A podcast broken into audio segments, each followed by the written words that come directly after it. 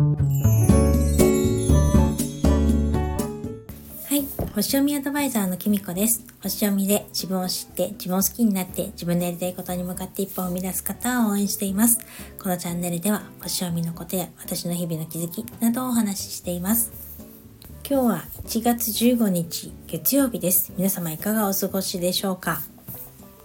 この先週の土日はねあの全国共通テストあのだから大学入試の方は本当に大変だったと思うんですけれどもお疲れ様でしたなんかあのちょうどね私が住んでる埼玉の方はですねあの雪が降ったんですよ土曜日に。であの夜やっぱりね土曜日の昼間あのだんだんねお天気が悪くなってきてから降ってですね夜もね少し降ったみたいで日曜日の朝起きたら庭にね雪が積もってました。まあ積もってるって言ってもねうっすらな感じなんですけどやっぱり凍ってる感じだったのでやっぱりねこういつもこのテストの時って入試のねテストの時ってこう一番お天気が悪くなったりとか寒くなったりとか雪が降ったりとかするねっていう話をしててですね自分の子供たちの時のこととか思い出したりしてました。でもね本当にお疲れ様でした。だからねちょっとこの週末で体調とか崩されてる方もいらっしゃるんじゃないかなと思います。私はですね、昨日日曜日にちょうどですね、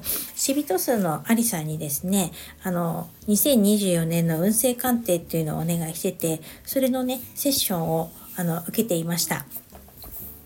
えっと、アリちゃんとはね、あの、私は死人数と、まあ、西洋先生術で、まあ、あの、全然ね、やってる手法とかは違うんですけれども、すごくね、仲良くさせていただいていて、なので、一度ね、お互い2人で話し出すとね、止まらなくなっちゃうんですけど、昨日のセッションでもね、いろいろあの、死人数で見た私のこととか、今年の運勢とか、いうのをお話ししてくださいました。でやっぱりあの西洋先生術でも私も今ね星読みで自分のあの1年間の星を見ましてるところなんですけど見てるのとこの死人数で見たものだとやっぱりね同じ似たやっぱりこの時がいいのかなっていう時に似てたりとかやっぱりあの同じように自分の向いてることとかが当たってたりとかすることもあったりとかまたちょっとね違う解釈だったりとかもすることもあってすごく興味深いなと思いました。でアリさんはですね本当にいつも自分の知ってることとかを惜しみなくですね本当にサービス精神が旺盛っていうか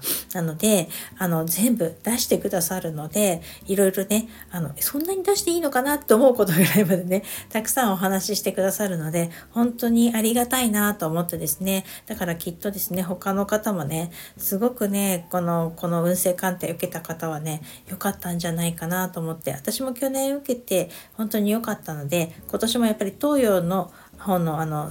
の星を見てあの鑑定っていうのもやっぱりすごく参考になるのでまたお願いしてよかったなと思いました。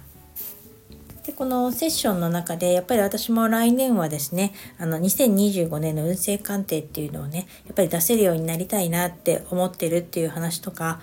思ってるのでそのことのこといろいろ相談したりとかいつ頃サービスを始めたらいいかとか今新しいこの運勢鑑定の他にその前にね新しいサービスを始めたいなと思ってるんですけどそのことについてとかいろいろねアリさんがですねあのアドバイスしてくれてあのまあ死人数で見た時期とかも教えてくれたりとかしてですね本当にねすごく助かりました。なんかあのやっぱり一人で考えていても煮詰まっちゃうっていうか考えられる範囲ってすごく狭くなっちゃうなっていうのも感じててでもあのまたありさんねいろんな意見とかアドバイスとか聞いてあそういうやり方もあるよねっていうこととか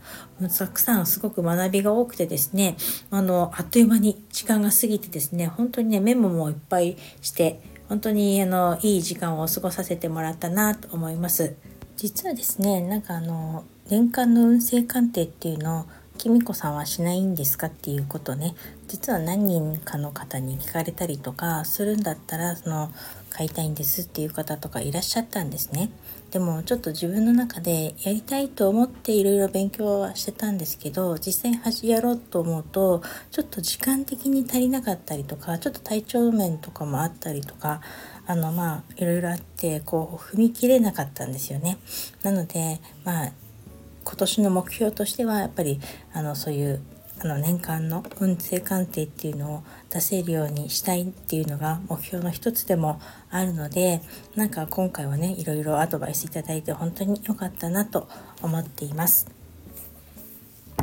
アリさん本当にありがとうございました。それでは今日はこの辺で最後までお聴きいただきありがとうございました。またお会いしましょう。きみこでした。